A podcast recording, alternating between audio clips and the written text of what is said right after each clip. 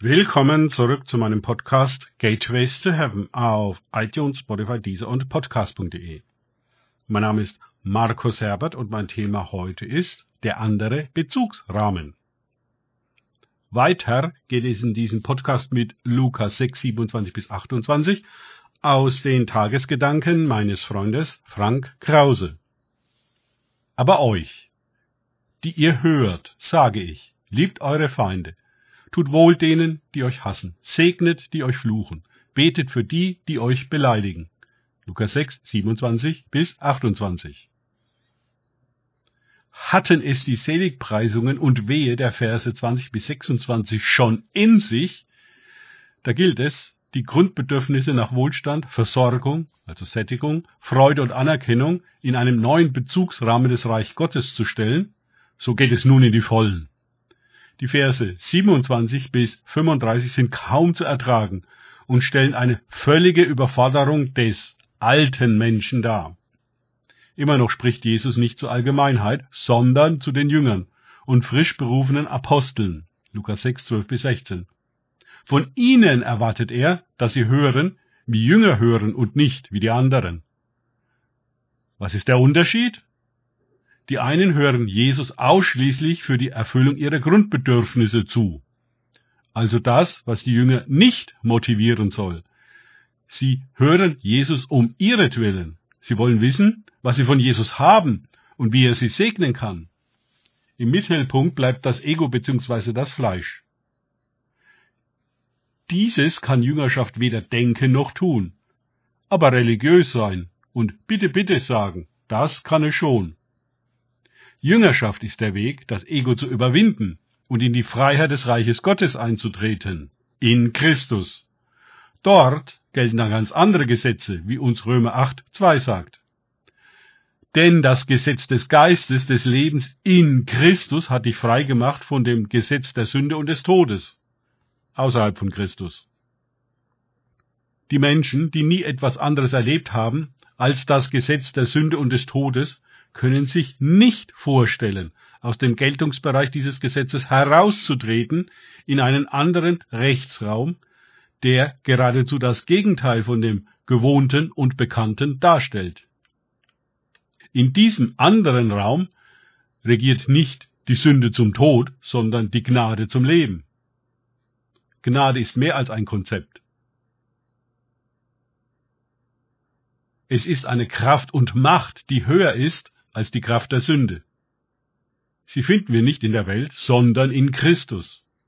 Alles, was uns in diesen schwierigen Versen von Lukas 6, 27 bis 35 gesagt wird, kann nur, ausschließlich nur in der Kraft der Gnade gelebt werden. Im Machtbereich der Sünde ist es ganz unmöglich und völlig undenkbar. Alles in uns sträubt sich dagegen und weiß nicht, wie man so sein kann. Aber einer ist so, nämlich Jesus. Darum geht es für die Jünger, die mehr als religiös sein und im Bereich des irdisch-menschlichen Machbaren bleiben wollen. In Christus hineingetauft zu werden durch den Heiligen Geist. Dort, in ihm, ist die Freiheit, die es braucht, um die Welt und das Ego zu überwinden. Und das nicht dadurch, ewig dagegen anzukämpfen, sondern in einem Bereich außerhalb ihrer Reichweite zu stehen. In Christus sind wir jenseits der Ansprüche und der Macht des Fleisches, der Sünde und des Todes. Wir sind mit Jesus Christus im Himmel, beziehungsweise im Reich Gottes. Jüngerschaft definiert sich ja dadurch, dass wir stets genau dort sein wollen, wo Jesus ist. Ein Titel von Jesus ist Immanuel, was bedeutet Gott mit uns. Und als Jünger wollen wir entsprechend mit ihm sein. Das ist der Bund, den Jesus mit uns schließt. Ich mit euch, ihr mit mir. Und noch tiefer geht es im Gleichnis vom Weinstock und den Reben. Ich in euch, ihr in mir, Christus in uns und wir in Christus.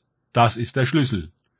In diesem göttlichen und geistgewirkten Ineinandersein werden wir die Macht der Gnade in einem Maß und einer Offenbarung teilhaftig, dass wir tatsächlich anfangen, so zu leben wie Jesus. Und es ist nicht eine Bemühung, sondern ein Ausfluss und Ausdruck dieses Ineinanderseins, der Ver Verbundenheit mit Jesus. Wer das erlebt, ist fertig mit Religion. denn dort bemüht sich der Mensch um seine selbstgemachte Christlichkeit, die nach wie vor ganz unter dem Gesetz der Sünde und des Todes steht. In der religiösen Kirche dreht sich denn auch alles um die Sünde. Sie ist dort prominent und mächtig, bestimmend für alles, was rituell getan wird. Die Macht der Gnade wird dort indes zumeist nicht erfahren und durch eine andere Definition von Gnade ersetzt. Das Leben im Reich Gottes wird von der Kirche in der Regel auf nach dem Tod verlegt. Aber der Tod ist ja in Christus schon eingetreten, beziehungsweise vollbracht. Die Macht der Sünde ist in Christus gebrochen, und in ihm finden wir den Ausweg aus dem Diktat des Ego, der Sünde und des Todes. Wir werden mehr als fromm, wir werden lebendig. Jünger setzen alles daran, diesem Auferstehungsleben teilhaftig zu sein, und das vor dem Tod, heute und hier, in Christus.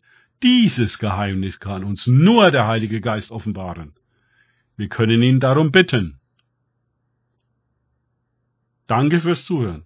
Denkt bitte immer daran, kenne ich es oder kann ich es im Sinne von erlebe ich es.